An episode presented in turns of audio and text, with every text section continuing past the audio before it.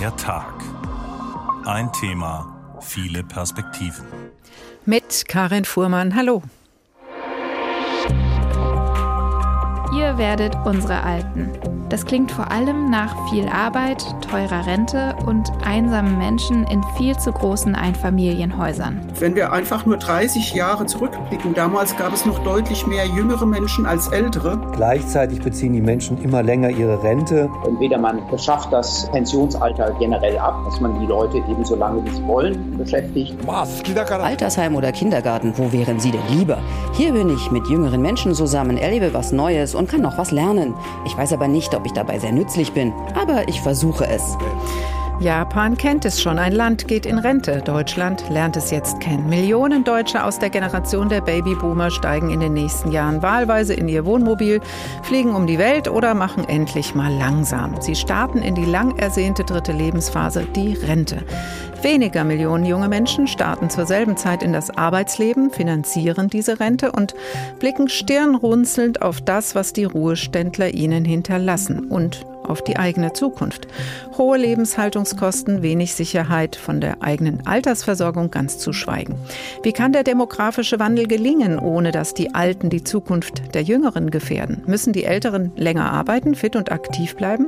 Oder die Jüngeren mehr Kinder kriegen? Deutschland geht in Rente. Gefährden die Alten unsere Zukunft, haben wir heute getitelt in der Tag. Und die Antworten auf diese Fragen fallen auch in unserer Redaktion sehr unterschiedlich aus. Zugegebenermaßen hat die jeweilige Perspektive auch mit dem Alter zu tun. Meine Kollegin Lisa Muckelberg, 28 Jahre alt, sagt wenig amüsiert und bitter lächelnd einfach Danke. Liebe Babyboomer, nun geht ihr langsam in Rente und ich wollte mich mal bedanken für eure Lebensleistung. Wir haben es im Schnitt doch ziemlich gut hier in Deutschland. Wohlstand, Demokratie, Frieden. Ihr habt hart gearbeitet, die Wirtschaft geboomt und jetzt winkt euch der wohlverdiente Feierabend. Alles Gute. Ab jetzt übernehmen wir, würde ich gern sagen, aber so richtig raus seid ihr ja nicht, nur weil ihr in Rente seid. Ihr wählt weiterhin und damit könnt ihr uns Junge einfach überstimmen. Ihr bekommt Rente, ziemlich ordentlich sogar, dafür sorge ich, wenn ich jeden Tag arbeite. Ihr braucht irgendwann Pflege, hm, Wer macht das eigentlich? Ihr werdet unsere Alten. Und irgendwie hat das dann nicht mehr so einen positiven Klang. Das klingt vor allem nach viel Arbeit, teurer Rente und einsamen Menschen in viel zu großen Einfamilienhäusern. Aber gut, so muss die Rente ja auch nicht unbedingt sein. Ihr seid ja noch ziemlich fit eigentlich. Ab in den Urlaub mit euch. Macht's euch nett. Mit dem Wohnmobil an den Gardasee. Obwohl, ist da eigentlich schon wieder Wasser drin? Der war doch so ausgetrocknet. Genau, das Erbe hinterlasst ihr uns auch. Wir sind mittendrin in der Klimakrise, inklusive Artensterben und vielleicht noch mehr weltweiten Pandemien. Cool, danke. Dabei war die erste Weltklimakonferenz 1979, also in eurer Zeit. Ihr habt das Problem einfach nur lang genug ignoriert, vielleicht noch ein paar warme Sommer mitgenommen. Für uns wird das nicht so angenehm und ignorieren ist auch nicht länger drin. Genauso mit Wirtschaftswachstum und Globalisierung ohne Ende. Ihr hattet die Vorteile, wir zahlen den Preis. Apropos Preis. Ja, ihr habt hart gearbeitet für eure Rente. Von so einer Rente kann ich nur träumen, denn das System, was ihr euch da ausgedacht habt, das funktioniert super. Für euch. Aber klar, kein Ding, wir biegen den demografischen Wandel wieder hin, wenn wir jetzt einfach alle schnell viele Kinder kriegen. Passt mir gerade richtig gut. Nach den ewigen unbezahlten Praktika habe ich gerade erst angefangen zu arbeiten, verdiene im Schnitt weniger als ihr in meinem Alter, kann mir gerade so meine überteuerte Mietwohnung leisten und da passen Kinder als finanzielles Risiko im Moment richtig gut rein. Und vom Hebammenmangel und Kitaplätzen will ich gar nicht erst anfangen. Ich will nicht sagen, dass ihr an allem schuld seid, aber ein bisschen weniger nach uns die Sintflut, das wäre schon nett gewesen. Die Sintflut kommt jetzt nämlich. Danke. Lisa Muckelberg sagt Danke an die Babyboomer-Generation, deutliche Worte aus der jüngeren Generation. Stefan Schulz, Soziologe, Journalist und Autor, frisch erschienen das Buch Die Alten Republik, wie der demografische Wandel unsere Zukunft gefährdet. Hallo Herr Schulz, schön, dass Sie ins Studio gekommen sind. Guten Abend. Ist das nicht ziemlich gruselig, was Lisa Muckelberg den Babyboomern da eben vorwirft? Das klingt ja auch bei Ihnen ein bisschen durch, die Alten Republik. Ja, ich habe natürlich mich bemüht, nicht so eine Polemik zu schreiben, wie wir das eben vorgetragen bekommen haben. Inhaltlich muss ich trotzdem voll zustimmen, aber auch ergänzen, wenn sie jetzt 40 Jahre älter wäre, wäre sie jetzt 68 und äh, dann drohte ihr das Rentenalter und sie wüsste dann, hm, mit mir gehen die nächsten 15 Jahre 18 Millionen Menschen in Rente, uns kommen aber nur 13 Millionen nach. Wer versorgt mich eigentlich im Rentenalter? Und spätestens dann stellt man fest, ja, dieses Problem, was wir jetzt haben und beispielsweise unter Alten Republik bezeichnen, betrifft uns alle. Also man kann sich zu Recht bei den Älteren bedanken dafür, welche Welt man jetzt erbt und welchen Laden man übernehmen soll. Aber ich glaube, es gibt gerade keine Generation, die irgendwie sagen kann, wir kommen da ziemlich gut durch. Aber dann gucken wir es uns doch mal ein bisschen genauer an. Die, die 58 geboren sind, 1958, die werden im nächsten Jahr 65 Jahre alt und ab 2023 werden die Menschen aus den geburtenstarken Jahrgängen dann in hoher Zahl in Rente gehen. Was macht diese alten Republik so furchtbar? Also wir müssen dazu sagen, das sind Prognosen, die allerdings in Stein gemeißelt sind. Die Mathematik lässt sich da nicht ändern. Trotzdem bedeutet es für uns Pionierarbeit. Wir sind das zweite Land der Welt, aber Japan ist weit weg und die haben einen sehr anderen Weg eingeschlagen. Ähm, wir sind jetzt für die westliche Welt, die so in unserem Erfahrungsbereich liegt, wirklich die Pioniere, was diese Art von die Babyboomer gehen jetzt in Rente betrifft. Der 58er Jahrgang 2023, das ist also nächstes Jahr, geht in Rente und damit folgen dann 13 Jahrgänge, die alle größer sind als alle Jahrgänge, die wir bisher hatten und auch alle, die danach kommen. Also wir haben es mit einem richtigen Babyboomer aber auch zu tun. Und diese Menschen fallen aus der Erwerbsarbeit raus, wechseln die Seite auf die Empfängerseite der Sozialkassen und wir müssen sie versorgen. Und wir kennen ja die Probleme. Wir haben ein Umlagesystem, wir haben keine großen Geldspeicher und so weiter und so fort. Und es bedeutet für uns alle Pionierarbeit in erster Linie. Das heißt auch, wir haben jetzt ganz viele politische Aufgabenstellungen, die uns jetzt wirklich gestellt werden. Wir können sie nicht weiter verdrängen, wir hm. müssen sie bewältigen. Ja, Pionierarbeit klingt ja eigentlich erstmal gut. Ähm, was sind denn die Sorgen genau, die Sie da haben? Also klar, also das eine ist das Finanzielle, haben Sie gerade angesprochen, aber ist es eben auch sowas wie, dass das diese Situation einfach die Stimmung im Land prägt, dass ja. es vielleicht auch die Politik noch mehr prägt als jetzt, die Wirtschaft vielleicht beeinflusst?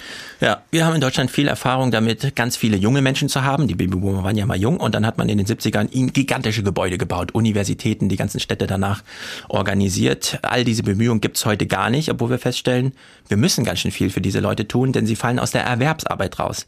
Sie werden weniger monatliches Einkommen haben. Das Rentenniveau ist einfach in Deutschland, fällt dann schnell mal auf 70, 60 Prozent. Sie werden ihre Kollegen relativ zügig vermissen. Gerade Männer haben keine Erfahrung groß damit, kollektiv so alt zu werden, dass man dann auch Freundeskreise hat, soziales Engagement, das einen ins Rentenalter reinbringt.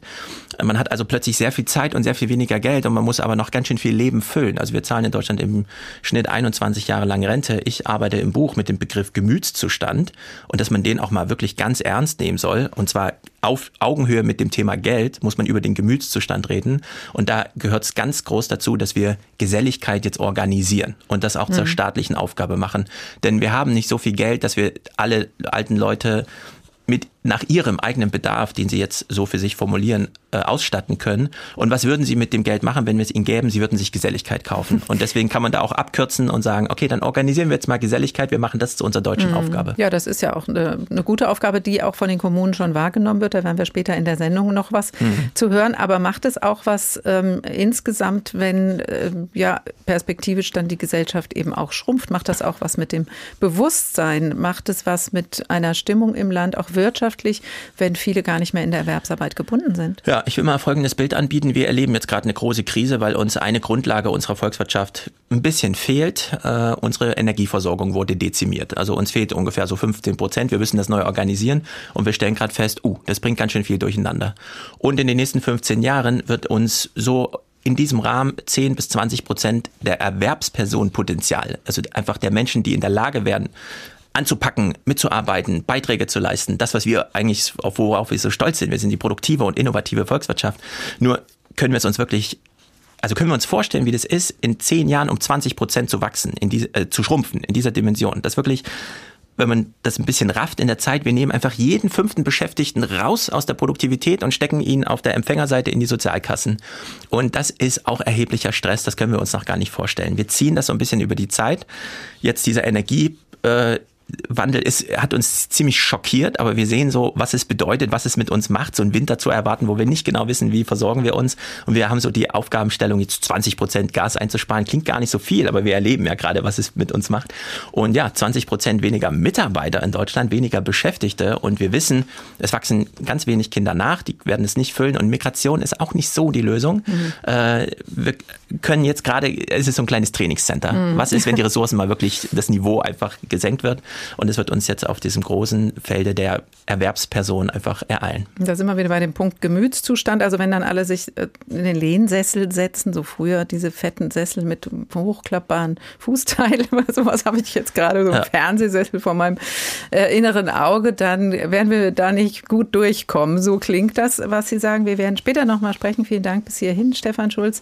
Dann nämlich darüber, was wir noch tun müssen, damit wir gemeinsam diese Herausforderung wuppen. Das Buch heißt Die Alten Republik und wir gehen später noch einmal darauf ein, auch auf die Forderungen, die Stefan Schulz stellt. Wie kann der demografische Wandel gelingen, ohne uns alle zu überfordern, Jüngere und Ältere?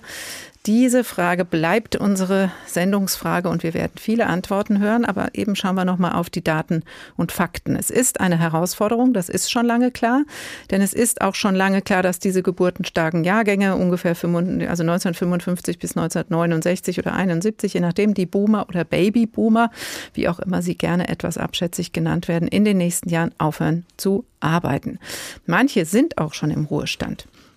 Und wie es bei den Babyboomern von Kindheit bis Arbeitswelt das ganze Leben lang war, bleibt es auch in der Rente. Überall, wo man hinkommt, sind schon viele andere.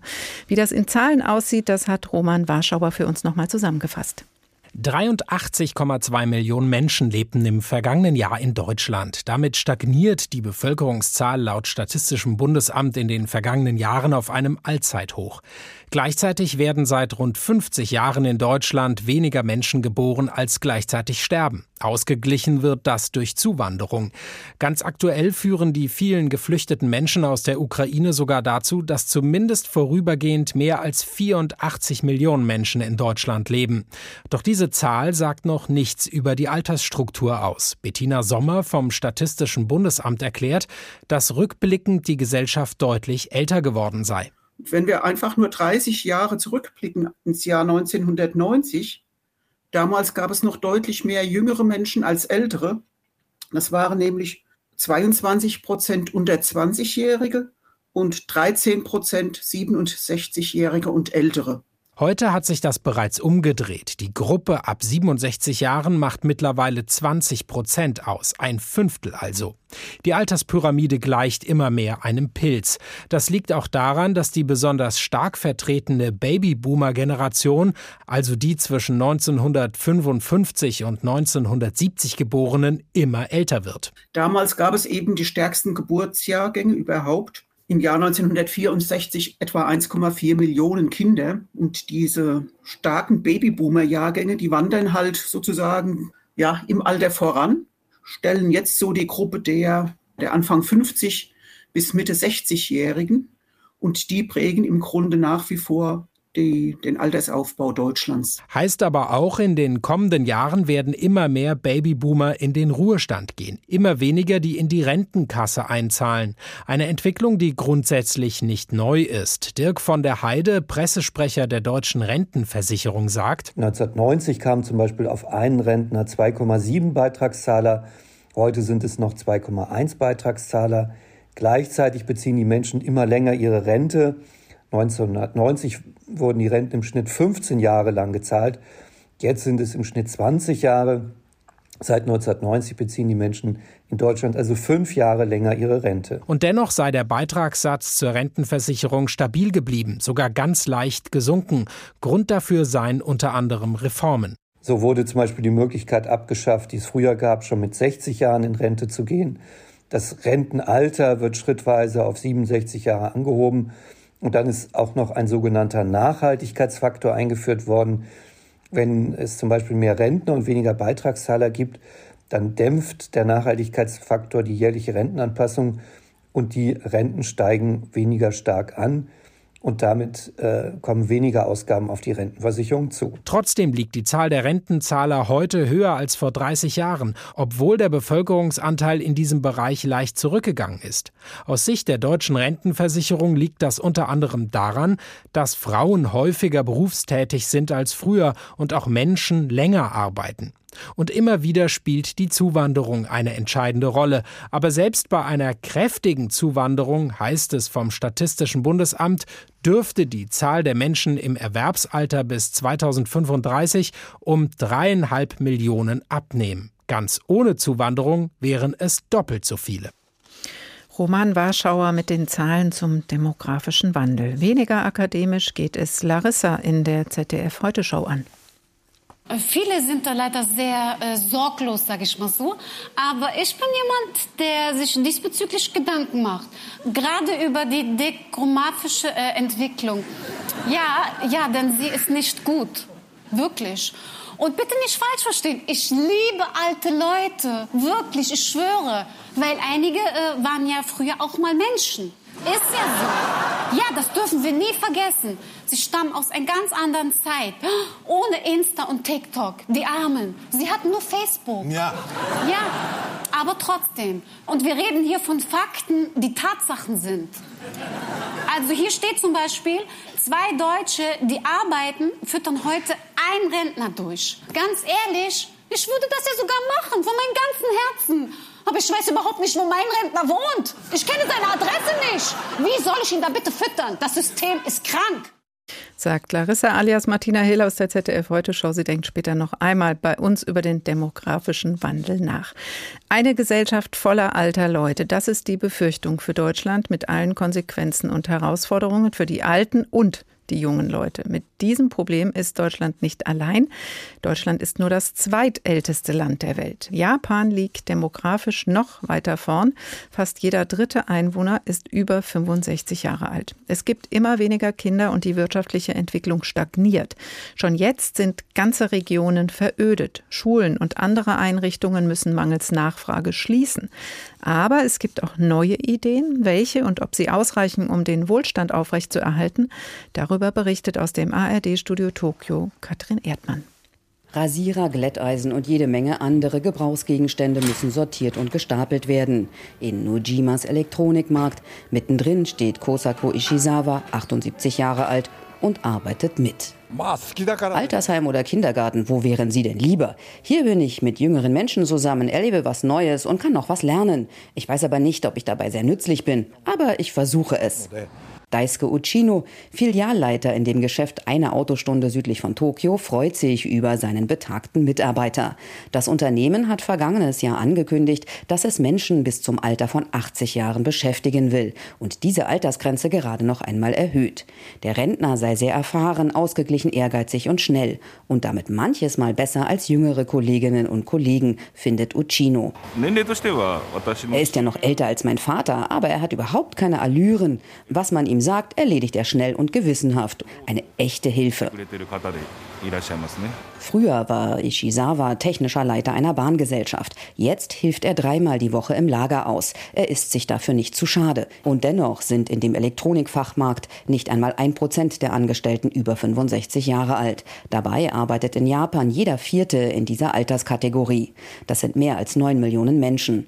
Doch in Anspruch genommen wird die Arbeitskraft der Rentner oft für einfache Tätigkeiten wie Parkwächter oder um Straßen zu fegen. Die Arbeitsproduktivität pro Stunde ist über 30 Prozent niedriger als in den USA oder Deutschland. Und seit den 90er Jahren nicht gestiegen, sagt Franz Waldenberger im Gespräch mit der ARD. Dabei, so der Direktor des Deutschen Instituts für Japanstudien in Tokio, setzt die Regierung darauf, Pensionierung und Renteneintrittsalter zu verzahnen.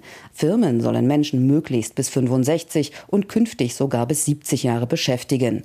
Über das Wie entscheiden die Firmen jedoch selbst. Es gibt drei Möglichkeiten. Entweder man setzt das Renteneintrittsalter gleich mit dem Pensionsanspruchsalter oder man schafft das äh, Pensionsalter generell ab, dass man die Leute eben so lange wie sie wollen beschäftigt. Äh, oder man macht eine flexible Weiterbeschäftigung, bietet dann nach dem Unternehmenspensionsalter bietet man sozusagen eine Weiterbeschäftigung an. Selbst wenn sich fast alle Unternehmen für die flexible Weiterbeschäftigung entscheiden, das Einkommen und die Arbeitsbedingungen sind meist schlechter. Doch all das kann eines nicht aufhalten, so der Wissenschaftler. 2040 wird jeder vierte Japaner über 75 Jahre alt sein und damit die Pflegebedürftigkeit rasant steigen. Und schon jetzt fehlen 300.000 Pflegekräfte.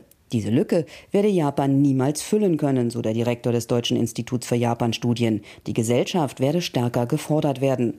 Er zeichnet ein eher düsteres Zukunftsbild für Japan. Vielleicht wird Japan dann aber das Land der glücklichsten Rentner sein, weil sie zumindest gut in die Gesellschaft integriert werden.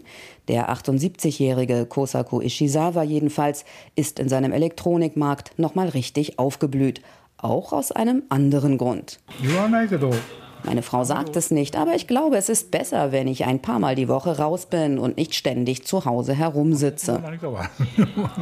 Denn Männer, die rumsitzen, werden in Japan gern als nasses Laub bezeichnet. Das klebt nur an den Füßen und ist sonst zu nichts zu gebrauchen. Wer möchte schon mit nassem, klebrigen Laub verglichen werden? Also lieber aktiv bleiben im Alter. Das könnte ja die ganze Situation auch für alle entspannen, oder? Sprechen wir über diese Perspektive. Wie können die Jahrgänge, die jetzt und in den nächsten Jahren in Rente gehen, von Ihrer Seite aus die Situation entschärfen? Professor Johannes Pantel, Leiter Arbeitsbereich Altersmedizin am Institut für Allgemeinmedizin der Goethe-Uni in Frankfurt. Guten Tag, Herr Pantel. Hallo, Frau Fuhrmann. Sind denn Menschen in Rente automatisch nur nasses Laub, also eine Belastung?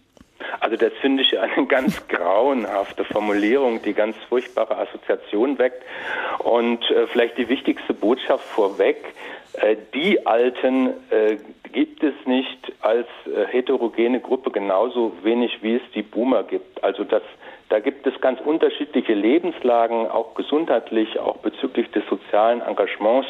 Und mir wäre sehr wohl, äh, da äh, etwas äh, zu differenzieren. Und natürlich ist das nasse Laub, ähm, wenn man das jetzt nun in den deutschen Sprachraum überträgt, auch ein sehr gutes Beispiel äh, für Gerontophobie oder für einen diskriminierenden Umgang mit alten Menschen. Mhm. Aber wenn Sie sagen, Herr Pantel, man kann eben nicht von den Alten sprechen, dann dröseln wir es doch mal ein bisschen auseinander. Ist das, ähm, ja, kann man das, muss man es unterscheiden je nach Altersgruppe, also 60, 70, 80 oder drüber? Also es ist schon richtig, dass mit zunehmendem Lebensalter auch die äh, chronischen Erkrankungen, ähm, letztlich dann auch die Demenzerkrankungen äh, zunehmen. Das ist aber auch kein Automatismus. Ähm, aber wenn man jetzt mal die Gruppe der über 65-Jährigen insgesamt betrachtet, äh, dann ist es so, dass also weniger von weniger als 20 Prozent dieser Gruppe über pflegebedürftig sind und und weniger als vier Prozent äh, leben in einem Pflegeheim. Ähm, weniger als zehn Prozent haben eine Demenz. Das äh, soll jetzt das, die Herausforderung der Demenz nicht ähm, schmälern, aber das zeigt doch auch, dass die ganz überwiegende Mehrheit der über 65-Jährigen eben nicht pflegebedürftig, nicht gebrechlich ist, durchaus äh, eben auch noch äh, fit ist und auch ähm, selbstversorgend ist und Gewiss, das ist ein, ein, ein großes äh, Potenzial, was aber auch ähm, in unserer Gesellschaft heute schon zur Geltung kommt. Mhm. Ja, das ist ja, wir haben vorhin von Stefan Schulz gehört, äh, eine Pionierarbeit, die auf uns alle zukommt. Wenn man dieses Potenzial jetzt ein bisschen genauer anschaut, könnte man ja auch sagen, da liegen Chancen, die vielleicht noch ein bisschen schlummern. Sie sagen, es kommt schon zur Geltung. Mein Eindruck ist, dass diese aktuelle Renteneinsteigergeneration anders als die Generation davor doch schon mehr auch mit Fitnessstudio, Yoga, Pilates und sonst was beschäftigt ist im Alltag und auch ein Ehrenamt eher auf dem Schirm hat hat als die, die vielleicht vor 30 Jahren in Rente gegangen sind. Sind die denn so fit, dass sie einfach da auch noch mehr Beitrag leisten könnten?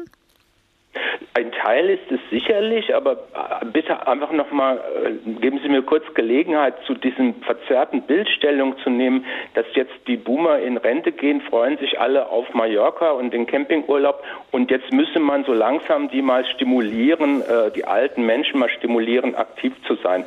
Also die Generationenbilanz, die besteht ja nicht nur aus sozialstaatlichen Leistungen, sondern es gibt schon heute sehr viele Transfers auch von alt nach jung, als also Schenkungen, Erbschaften, Ehrenamt, Enkelbetreuung, soziales Engagement, um das jetzt nur mal als Beispiel zu nennen. Das ist ja jetzt nichts Neues, was jetzt den Alten erst beigebracht werden müsste. Und zu, konkret zu Ihrer Gruppe, äh, Frage, äh, wir haben Daten aus dem vierten deutschen Alterssurvey und da sieht man jetzt schon, dass soziales Engagement in der Gruppe eben auch der über 65-Jährigen in den letzten 20 Jahren deutlich gestiegen ist. Das liegt bereits jetzt bei 30 Prozent. Und natürlich, das sind sicher überwiegend äh, die Fitten, die auch äh, körperlich und mental sozusagen ähm, noch äh, fit sind und sehr leistungsfähig sind. Und man muss das sicherlich auch ähm, erhalten, aber das darf nicht dazu führen, dass die weniger Fitten, die eben dann doch eine Demenz entwickeln und Gebrechlichkeit, dass die dann rund, unten runterfallen, weil man sagt, du bist jetzt nur noch nasses Laub. Also irgendwann darf man dann auch mal alt werden und das in Würde. Natürlich. Aber ja. wenn Sie auch davon sprechen, Herr Pantel, die Gruppe ist eben nicht homogen, äh, muss man auch dazu sagen, die Hälfte der Renten äh, sind unter 1000 Euro. Äh, also das heißt, da ist auch ähm, nicht unbedingt so viel Geld da, wie eben für so ein ausschweifendes Leben im Ruhestand.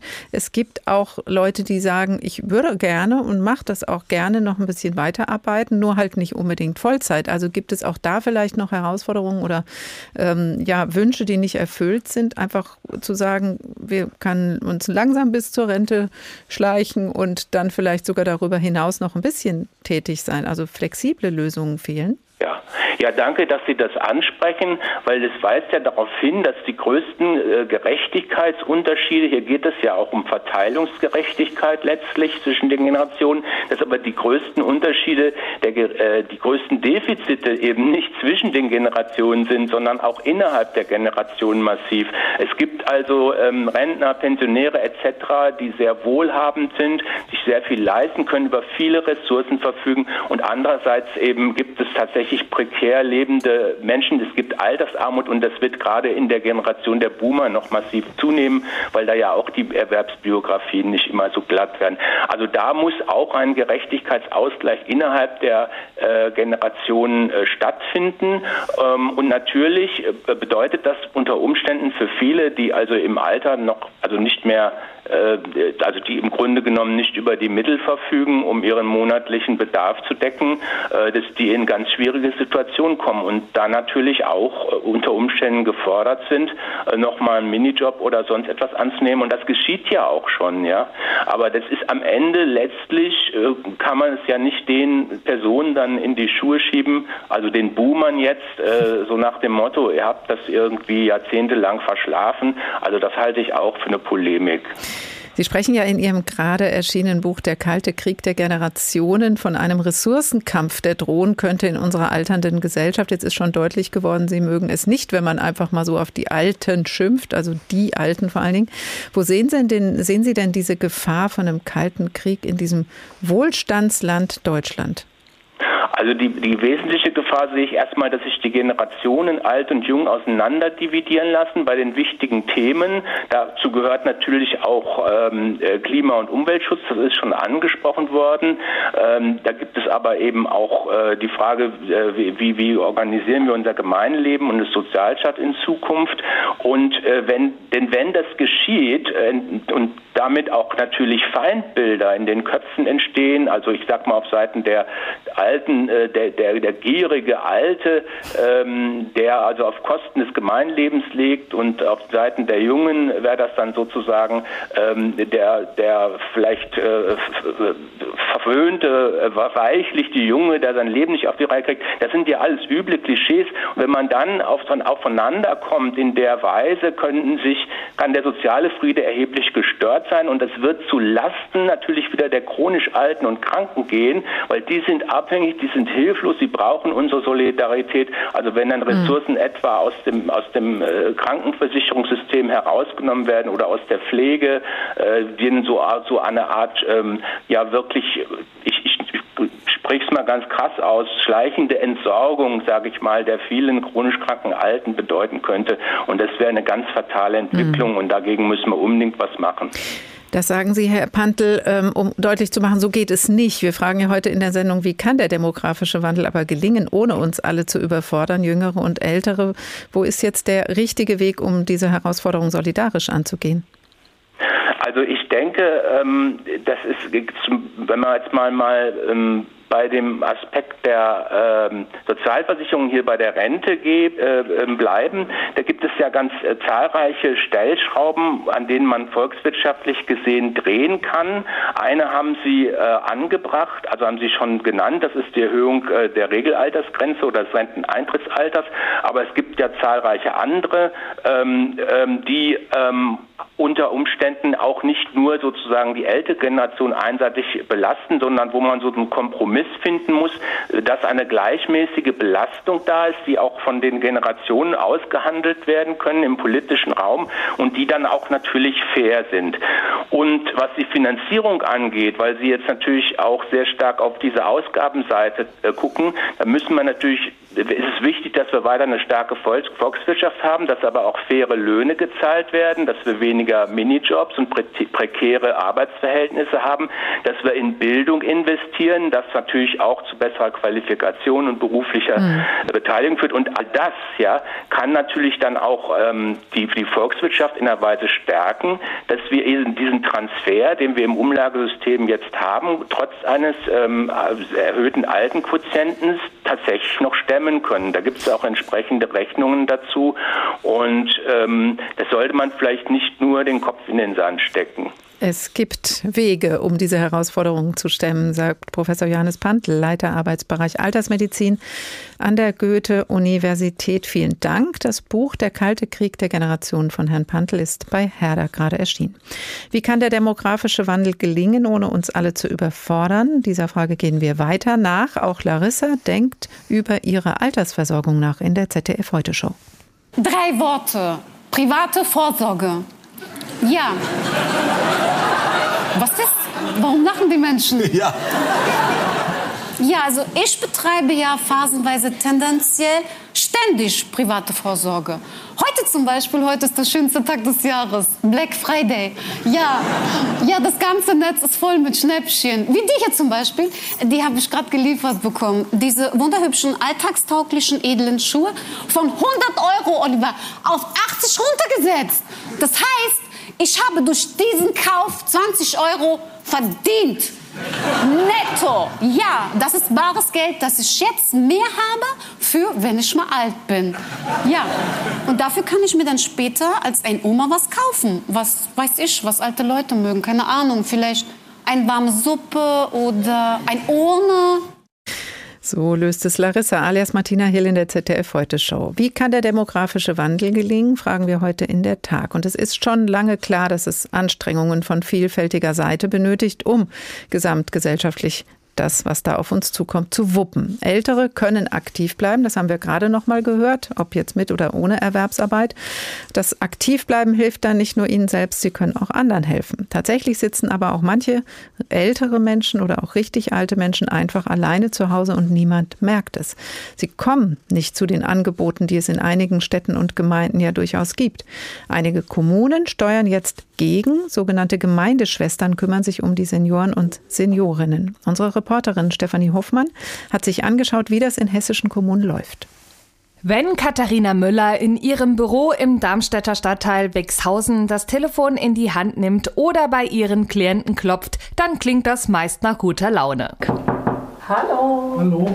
Alter, haben Sie sich schick gemacht. Katharina Müller ist die örtliche Gemeindepflegerin, finanziert vom Land Hessen, aber beantragt von der Stadt Darmstadt. Sie ist quasi die gute Seele im Stadtteil und für alle da, die noch zu fit fürs Pflegeheim sind, aber so ganz alleine auch an ihre Grenzen stoßen. Ihr Klient ist dankbar, dass Katharina regelmäßig vorbeischaut. Wenn man Hilfe braucht, ist sie da.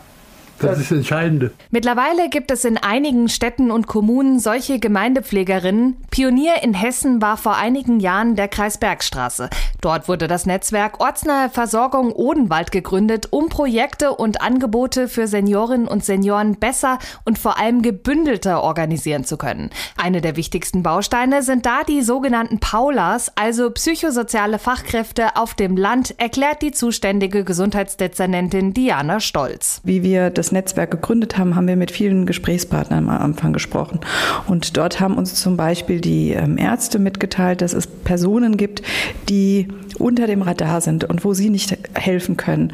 Und die Paula kann dann halt bei äh, Menschen, ähm, wo es eine besondere Problematik gibt, die aber nicht von Pflege, also es hat nichts mit Pflegebedürftigkeit zu tun, betroffen sind, einfach mal vorbeischauen, das Gespräch suchen und Hilfe vermitteln. Oft gehe es darum, den Menschen aufzuzeigen, dass es sehr viele Angebote wie Spielenachmittage, Wanderausflüge oder kleinere Sporttreffpunkte gibt. Und dass es die gibt, wird immer wichtiger, sagt Diana Stolz. Denn Vereinsamung ist mittlerweile das größte Problem von Seniorinnen und Senioren. Die Familie wohnt häufig weit weg, die alten Freunde und Partner leben nicht mehr. Da kann die Paula ähm, vermitteln. Also wir haben jetzt gerade aktuell zum Beispiel einen Fall, wo eine Dame gesagt hat, sowas ist alles für sie nix und das, sie braucht aber auch ein bisschen Ansprache. Und dann kannte die Paula eine zweite, der es ähnlich ging und die zwei treffen sich jetzt immer, spielen zusammen, ähm, treffen sich, tauschen sich aus und haben sich einfach zwei gefunden. Und die hätten sich ohne die Paula nicht gefunden. Und äh, genauso gibt es aber auch Menschen, die man mal mit zu einem Seniorennachmittag bringt oder die man wieder heranführt an, an alte Sportarten, die sie früher gemacht haben, die sie jetzt wieder für sich wiederentdecken. Also das, wie geholfen wird, ist sehr mannigfaltig. Aber das Novo kümmert sich nicht nur um die Paulas, sondern beispielsweise auch um das Thema Ärztemangel auf dem Land. Deshalb gibt es schon seit einigen Jahren eine Kooperation mit den Universitäten Frankfurt und Heidelberg, über die junge Ärztinnen und Ärzte mal etwas Landluft schnuppern können. Damit sie sich dort aber auch fest niederlassen, brauche es Voraussetzungen. Auch das hat uns das Netzwerk gelehrt. Also man muss da sehr vielfältig gucken. Also man muss digitale Voraussetzungen haben. Ja? Also ein, ein junger Arzt möchte eine digitale Praxis auch haben. Sie brauchen ein gutes Betreuungsangebot vor Ort, ja, weil er möchte unter Umständen auch Familie gründen. Und all dieses müssen sie sozusagen berücksichtigen und auch bewerben. Und da haben wir halt die Situation, dass das tatsächlich bei uns alles sehr gut ist. Diana Stolz sagt, die Kommunen und Kreise haben eine Verantwortung, sich um alle Bürgerinnen und Bürger zu kümmern und Angebote zu schaffen. Denn je aktiver Seniorinnen und Senioren sein, desto länger bleiben sie fit und sind nicht auf Pflege angewiesen. Stefanie Hofmann mit dem Modell Gemeindeschwestern und anderen Aktionen und Aktivitäten von Kommunen für ältere Menschen. Thorsten Anstedt von HumaQ, einer gemeinnützigen GmbH, berät zum Beispiel Kommunen mit Quartierskonzepten. Hallo, Herr Anstedt. Ja, hallo, schönen guten Abend. Was hat denn eine Kommune davon, wenn sie Geld ausgibt, um das Leben für ältere Menschen zu verbessern? Erstmal kostet das ja nur. Ja, aber das ist tatsächlich kurzfristig, wenn man es äh, ähm, auf die auf die Laufzeit sieht. Also kurzfristige Investitionen, um eben äh, Quartiersstrukturen überhaupt erstmal zu etablieren, so wie mit der Paula. Paula war ein sehr sehr gutes Beispiel äh, und das macht auch Schule in ganz Hessen oder bundesweit, hat aber langfristig äh, entlastet das System oder eben halt auch die äh, die äh, Versorgungsstruktur. Wir hatten ja vorhin äh, von Herrn Scholz gehört, äh, Schulz gehört dass äh, ältere Herren äh, Probleme haben mit dem Vernetzen ähm, im Alter oder in der Rente. Und genau das machen wir in Quartieren und das wird in den Quartieren gemacht, ältere Menschen aktiv auch zu vernetzen. Und natürlich auch ähm, Quartiere schaffen neue Versorgungssysteme oder Sorgegemeinschaften nennt man die auch. Und ähm, das ist auch das, was die Kommunen eigentlich fordern, das Thema ambulant vor stationär. Das mhm. sagt sich immer so leicht, aber es muss auch umgesetzt werden. Und der letzte Punkt ist eigentlich, und so machen wir es auch in Wiesbaden, äh, dass wir äh, intersektorale äh, Versorgungsstrukturen für Pflege und Gesundheit. Was heißt intersektoral? Intersektoral bedeutet zwischen den unterschiedlichen, ähm, zwischen Pflege, Gesundheit, Apotheke, dass auf Augenhöhe hier mhm. agiert wird. Da gibt es sehr, sehr schöne Beispiele bei uns im Quartier. Jetzt ja. haben Sie ähm, schon vieles angesprochen. Wiesbaden interessiert mich auch sehr. Ich würde aber gerne noch einen Schritt zurückgehen, weil Sie jetzt immer vom Quartier sprechen. Sie beraten bundesweit Kommunen und Wohnungsbaugesellschaften und auch gemeinnützige Träger eben zur Verbesserung und der besseren Vernetzung in Quartieren. Was genau meinen Sie mit Quartier? Ja, danke. Äh, das ist äh, gerade die Begrifflichkeit Quartier irritiert tatsächlich oft, äh, aber wir hören sie immer mehr. Auch im achten Altersbericht äh, ist das Thema Quartier, äh, soziale Vernetzung ähm, ähm, beschrieben. Und hier ist es so, dass es kommt eigentlich aus dem Städtebaulichen und wurde dann von den anderen Ministerien, Gesundheitsministerium, Sozialministerium etc., wurde der Begriff übernommen. Äh, wir kennen es im, im, im nördlichen Bereich, also in Hamburg oder Berlin, dann nennt man es Kiez. Ja, äh, und bei uns äh, ist es eher, äh, wir beschreiben es als Sozialraum, also in dem Raum, in dem wir leben, mhm. äh, in dem wir einkaufen, in dem wir zum Friseur gehen, Kaffee trinken äh, oder zum Arzt gehen. Also das kann so ein Viertel sein oder auch ein Dorf oder Korrekt. ein Wohnkomplex, wie auch immer. Jetzt haben Korrekt. Sie eben schon gesagt, Sie haben in Wiesbaden eben auch schon eins umgesetzt und wohnen selbst auch in so einem Quartier. Äh, wie sieht das dort aus mit der Vernetzung und was wird dabei getan, damit es alten und älteren Menschen leichter fällt, zusammenzufinden? Ja, also ähm, wir haben zwei ähm, deutlich unterschiedliche Quartiere. Einmal ein ländlicheres Quartier, ähm, das ähm, ähm, wird von Frau Dr. Springborn im Corandum, äh, dem Corandum e.V. Äh, betrieben. Hier ist es so, dass sich eben ähm, äh, die Ärztin, der Apotheker, der Pflegedienst und die Bürger, wie eben schon beschrieben, zusammengetan haben aus der Not, muss man dazu sagen weil im äußeren Bereich von Wiesbaden haben wir schon eine Hausärzte, äh, einen Hausärztemangel. Wir haben äh, Frau Dr. Springborn ver, äh, verwaltet hier oder betreut 27.000 Menschen. Das, da kommt sie definitiv an ihre Grenzen und sie betreibt tatsächlich schon seit ein paar Jahren Hausbesuche per Televisite mit einer sogenannten NEPA, also einer mhm. nicht äh, äh, ärztlichen Praxisassistentin. Und da und ist auch ein Teil von dem Projekt damit beschäftigt, wirklich Leute zusammenzubringen, vielleicht auch Ältere, die noch fitter sind, zu sagen, ja, ich kann auch mal was helfen? Ja, absolut. Das ist zum Beispiel äh, entweder dort im Korandum-Quartier im äh, Wiesbadener Osten oder bei mir auch in meinem Quartier, in dem ich lebe. Das war ja auch meine Motivation, das äh, aufzubauen, ähm, äh, dass wir eben die Pflegekräfte teilweise entlasten, eben mit anderen Leistungen, auch mit Dienstleistungen. Bei mir ganz besonders im Quartier ähm, äh, ist, dass wir eine 24 Stunden vor Ort Pflege haben. Das heißt also wirklich, wenn jemand auf den Knopf drückt oder anruft, äh, äh, kommt äh, eine Pflegekraft äh, in 15 Minuten. Das hat also fast schon einen stationären Charakter und dadurch ähm, ähm, kann ich tatsächlich ambulant vor stationär erfüllen und äh, genau das, was eigentlich mhm. eine Kommune möchte. Das kann helfen, diese demografische Herausforderung auch etwas zu mildern oder leichter zu schaffen. Geht das auch für Kommunen mit Geld? Äh, mit weniger Geld, wollte ich sagen. Ja, absolut. Ähm, und genau das ist ja die, die Sorgestrukturen, die eben die Entlastung wir hatten das ja schon gehört. Also ich sehe äh, die Senioren absolut nicht als Belastung, auch wie wir schon gehört haben. Die Senioren sind ja auch sehr fit und äh, ähm, bis ins hohe Alter äh, sind ja auch gut versorgt und die unterstützen schon sehr, sehr stark. Äh, vielleicht nicht jeden Tag, aber doch äh, in der Begleitung, im Einkauf, in der seelischen Betreuung. Also äh, die nehmen das schon sehr, sehr ernst auch hier und ähm, das entlastet auch finanziell eine, ähm, eine Kommune.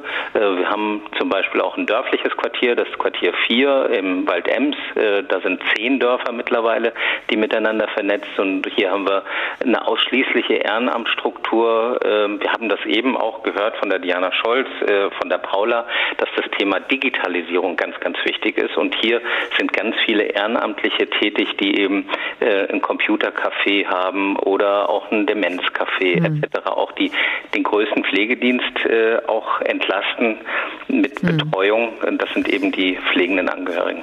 Also kann sogar Geld sparen, aber auch für gute Atmosphäre sorgen. Thorsten Anstedt von HumaQ, einer gemeinnützigen GmbH, die Kommunen mit Quartierskonzepten berät. Dankeschön.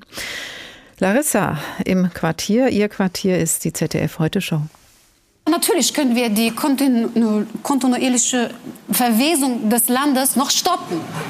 Ja, und das ist sehr einfach. Die Frage ist, was machen denn Rentner den ganzen Tag? Genau, sie fahren E-Bike. Also die E-Bikes fahren die Rentner, ja? Ja. Und deswegen meine sehr einleuchtende Idee. Wenn wir heute endlich alle Fahrradhelme verbieten, ist meine Rente morgen sicher. Ja, Baby leicht. Gerne, schenke ich euch Idee.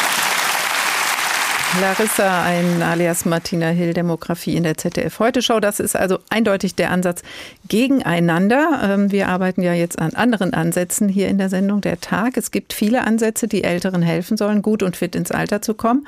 Auch von den Kommunen. Was haben wir eben gehört? Das fühlt sich gut an und sie können länger zu Hause leben. Und es gibt Forderungen an die Jüngeren und Belastungen, die einfach so auf uns alle zukommen. Noch einmal Stefan Schulz, immer noch im Studio, Soziologe, Journalist und Buchautor, die Alten Republik das gerade erschienene Buch.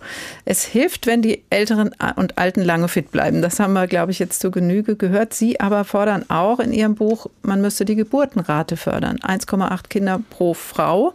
Da höre ich schon meine Kollegin vom Anfang der Sendung, ja. Lisa Muckelberg, die sagt so, und das, diese Welt habt ihr uns hinterlassen und jetzt soll ich auch noch Kinder kriegen. Genau. Und das sind jetzt zwei Probleme, die Sie ansprechen, die äh, sozusagen zu lösen sind. Das eine, das hat man jetzt in der Sendung viel besprochen, dieses Beispiel aus Japan, dass man feststellt, Migration wird in Japan nicht richtig zugelassen. Wir haben nicht so wirklich die Möglichkeit in Deutschland, denn Osteuropa ist im Grunde ausgeplündert und die deutsche Einheit mit jetzt kommen mal drei Millionen jüngere Menschen und retten die Volkswirtschaften von Bayern und Baden-Württemberg, das ist durch. In Japan stellt man jetzt noch zusätzlich fest, diese Idee einer Roboterrevolution in der Rente entfällt. Was bedeutet, man aktiviert diese alten Nachbarschaftsnetzwerke, die für Krieg und Katastrophen äh, vorbereitet wurden und sagt, helft euch mal gegenseitig. Und dazu gehört ganz wichtig, ertüchtigt euch selbst lang genug fit zu bleiben. Also diese großen Programme, die Alten äh, auch wirklich fit ins Alter zu schicken. So, das ist ähm, läuft alles unter diesem großen Deckel. Wie wohnen wir eigentlich? So, und dann haben wir eine Klammer zu den Jüngeren. Wir müssen und das hat ja auch Herr Pantel ganz wichtig angesprochen, es darf, obwohl es so sehr um Generation als Thema geht, nicht zum Generationenkonflikt oder Krieg oder sowas werden. Was bedeutet, wir müssen die Jüngeren heute erstmal versöhnen mit ihrem eigenen Alter. Was bedeutet, wenn wir sie fragen, hast du schon an die Altersvorsorge gedacht? Darf nicht im Hinterkopf die ganze Zeit, nein, ich bezahle so viel Wohnkosten und die Wohnkosteninflation ist in Deutschland seit zehn Jahren über zehn Prozent. Das wird immer gerne übersehen. Also die, selbst die allgemeine Inflation, die uns gerade so stresst, erreicht noch nicht das Level der Wohnkosteninflation. Und Wohnkosteninflation heißt eben, es sind neue Mietverträge unterschrieben zu ganz schlechten Konditionen. Und diese neuen Mietverträge werden von jungen Menschen unterschrieben, die gerade in die urbanen Zentren ziehen, um dort Kinder zu bekommen, Familien zu gründen.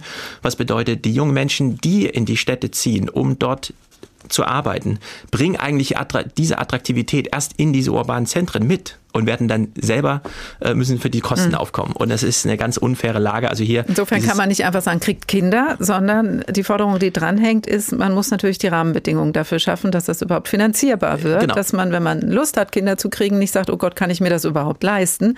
Äh, genau. Wir brauchen eine Form von Familienpolitik, wir brauchen eine Form von Wohnungspolitik. Die Familienpolitik ist die wichtigste Politik, die die nächsten 15 Jahre uns betrifft. Das Aber wir haben doch jetzt schon ganz viel. Also jetzt oute ich mich als Babyboomer-Generation. Ja. Gute Kita-Gesetz, starke Familiengesetz, fettes Elterngeld gab es bei uns so nicht. Ähm, das ist dann doch jetzt schon alles an Start gebracht. Genau, man kann die ganzen Programme einzeln aufsummieren und stellt dann fest, ja, aber die Mieten sind ja trotzdem über dieses Niveau hinaus gestiegen. Und dieses 1,8 Kinderziel pro Frau, das ich formuliere, ist kein ähm, sozusagen Druck oder Pflicht, das den Familien auferlegt wird, sondern es ist der Vorschlag an die Politik, es so zu organisieren, Demografie so ernst zu nehmen, Demografie-Pakete zu schnüren, alles ganzheitlich zu betrachten, dass wir zu diesem Ziel kommen. Denn wir wissen, der Kinderwunsch ist der allerletzte, der erfüllt wird. Vorher sagt man sich, oh, erstmal eine Arbeitsstelle, erstmal ein Mietvertrag und so weiter. Erst wenn alles geregelt ist im Leben, entscheidet man sich, dann können wir uns auch das Kind zutrauen. Jetzt durch Corona kam zum Beispiel wieder die Impfung dazwischen. Es gab keine Empfehlung für Schwangere, also sind wir gerade wirklich wieder auf 1,4 äh, Kinder pro Frau abgestürzt in dieser wichtigen Zahl. Wir haben aber das große Problem, wenn die Politik das nicht beachtet und wir haben nur 1,4 Kinder pro Frau und das haben wir jetzt schon seit einer mhm. Weile, seit mehreren Jahrzehnten und es geht auch perspektivisch so weiter, dann bedeutet das einen Schrumpfungskurs, der zu rasant ist, der mhm. zu viel Turbulenzen mit sich führt. Dänemark ist bei 1,8 Kindern und da sieht man, ja, das kann man gesellschaftlich organisieren. Da weiß die Politik so ungefähr, was man machen muss, welche kleinen Turbulenzen es gibt. 1,4 Kinder, das bedeutet wirklich Katastrophe für die Volkswirtschaft und alles, was dranhängt. Das mit dem Schrumpfen würde ich gleich nochmal gerne aufgreifen, aber ich würde gerne noch mal ähm, schauen, weil wenn wir jetzt sagen, kriegt Kinder, diese Kinder brauchen ja wieder 20 Jahre, bis die in Arbeit kommen. Das heißt, das ist eigentlich nicht die Lösung für das Problem, was wir jetzt akut in den nächsten Jahren haben, sondern ähm, da gibt es ja noch was dazwischen. Wir haben Potenziale, die zum Beispiel jetzt in der Schule nicht zum Abschluss kommen. Wir haben Einwanderung, die vielleicht stattfinden könnte, sind nicht da Lösungen, die einfach schneller greifen, als die Geburtenrate genau. zu erhöhen? Die Industrie- und Handelskammer, äh, also die Deutsche Industrie- und Handelskammertag meldet mehr als 500.000 offene Ausbildungsplätze, weniger als 400.000 Bewerber, da ist also eine Lücke von 100.000 schon mal nominal in Realität größer als 200.000. Gleichzeitig haben wir 100.000, mehr als 100.000 Schülerinnen und Schüler, die jedes Jahr die Schule ohne Abschluss verlassen. Das ist ein ganz großes Versagen, nicht der Familien, sondern der Politik, denn für Schule ist die Politik zuständig. Da ist ein ganz gigantisches Potenzial, das wir mal schöpfen müssen. Und zu dieser Zeitdimension diejenigen, die 2015 in der sogenannten Flüchtlingswelle kamen und beispielsweise in die fünfte Klasse damals eingeschult wurden, sind heute in dem Alter, wo man Abitur schreibt oder seine Berufsausbildung abschließt.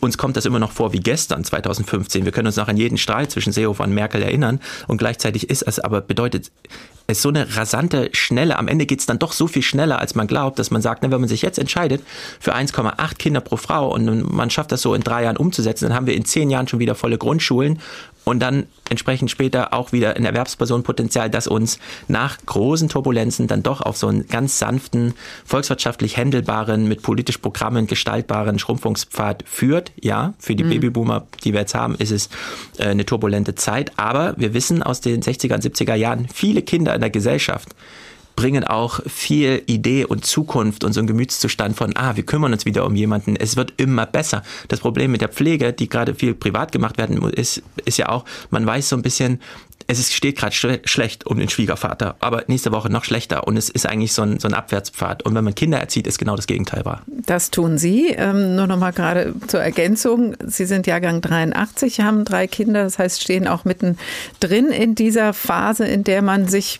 mit Freude um Kinder kümmern kann, ähm, was auch ich lange getan habe und noch tue. Sie haben eben aber dieses Schrumpfungsthema angesprochen und damit äh, möchte ich doch gerne auch noch mal rausgehen aus der Sendung. Wir werden einfach immer weniger. Es ist was, was einfach so passiert jetzt ja. und was sich nicht von jetzt auf gleich, auch das ist deutlich geworden in der Sendung, aufheben lässt, müssen wir uns vielleicht auch einfach an dieses Schrumpfen gewöhnen. Das heißt, uns auch darauf einstellen und unsere Systeme so aufbauen, dass wir mit dem Schrumpfen trotzdem stabil in die Zukunft kommen? Genau. Schrumpfen ist ein neues Wort, das uns noch lange begleiten wird und weil es ein echtes Problem bedeutet.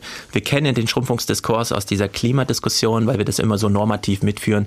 Es wäre doch ganz schön, wenn wir es jetzt mal hinbekämen, unser Verbrauch so ein bisschen zu senken und damit auch die ganze Last, die auf der Natur lastet. Aber wir sehen, naja, das ist nur so ein Wunsch und am Ende greift dann doch wieder so eine Realität. Bei der demografischen Wende im Vergleich zum Klimawandel, bei der Demografiewende, werden wir in ein Schrumpfen gezwungen. Wir kennen das Prinzip, dass auch große Bevölkerungen manchmal kleine Wirtschaften haben, weil sie sich zum Beispiel auf Energieexport der Öl und so weiter verlassen oder nicht so richtig aus dem Agrardings rauskommen. Wir kennen das Phänomen, dass große Bevölkerungen große Volkswirtschaften bedeuten können, wie zum Beispiel die ganze europäische Erfolgsgeschichte. Also England, als die Queen geboren wurde, waren es 20 Millionen weniger Briten und was haben wir für eine tolle Erfolgsgeschichte in 70 Jahren Großbritannien gehabt. Äh, die Queen, das erste Fernsehereignis und jetzt haben wir Internet und waren schon auf dem Mond und vor 50 Jahren schon das letzte Mal auf dem Mond. Das brachte alles die Bevölkerung mit sich, weil sie einfach wuchs und damit die Potenziale und die Kapazitäten wuchsen, alles zu machen. Wenn aber Bevölkerungen schrumpfen, schrumpfen auch die Volkswirtschaften. Es gibt eine Antwort, die man geben kann auf ganz viele Volkswirtschaftsdiskurse, die so geführt werden, aber einen Zusammenhang kennen wir, man braucht Menschen zum Arbeiten. Und wenn wir davon weniger haben, wird was schrumpfen. Stefan Schulz, Soziologe, Journalist, Podcaster und Buchautor. Die Alten Republik, wie der demografische Wandel unsere Zukunft gefährdet. Bei Hoffmann und Kampe ist dieses Buch gerade erschienen. Schön, dass Sie ins Studio gekommen sind. Vielen Dank. Ja, vielen Dank. Wie kann der demografische Wandel gelingen, ohne uns alle zu überfordern? Das haben wir gefragt und Antworten gehört von Babyboomern und Jungen und Menschen dazwischen. Und es wird deutlich, es braucht ein Umdenken über ein bisschen Hilfe hier und ein bisschen guten Willen dort hinaus. Dann kann der demografische Wandel sehr wohl solidarisch gelingen mit der Bereitschaft von Jung und Alt und eben den Menschen dazwischen miteinander und nicht gegeneinander zu agieren. Das haben wir gehört in dieser Ausgabe von Der Tag, die Sie wie alle auch als Podcast in der ARD Audiothek finden, ebenso auch auf anderen Podcast-Plattformen, auf denen Sie uns auch abonnieren können. Der Tag HR. Und wenn Sie vorab über unsere Themen Bescheid wissen wollen, geht das über den Newsletter. Abonnieren können Sie den über hrinforadio.de oder hr2.de. Dort können Sie auch Ihre Meinung oder Ihre Anregungen zur Sendung loswerden über das Kontaktformular. Ich heiße Karin Fuhrmann und wünsche Ihnen noch einen schönen Tag.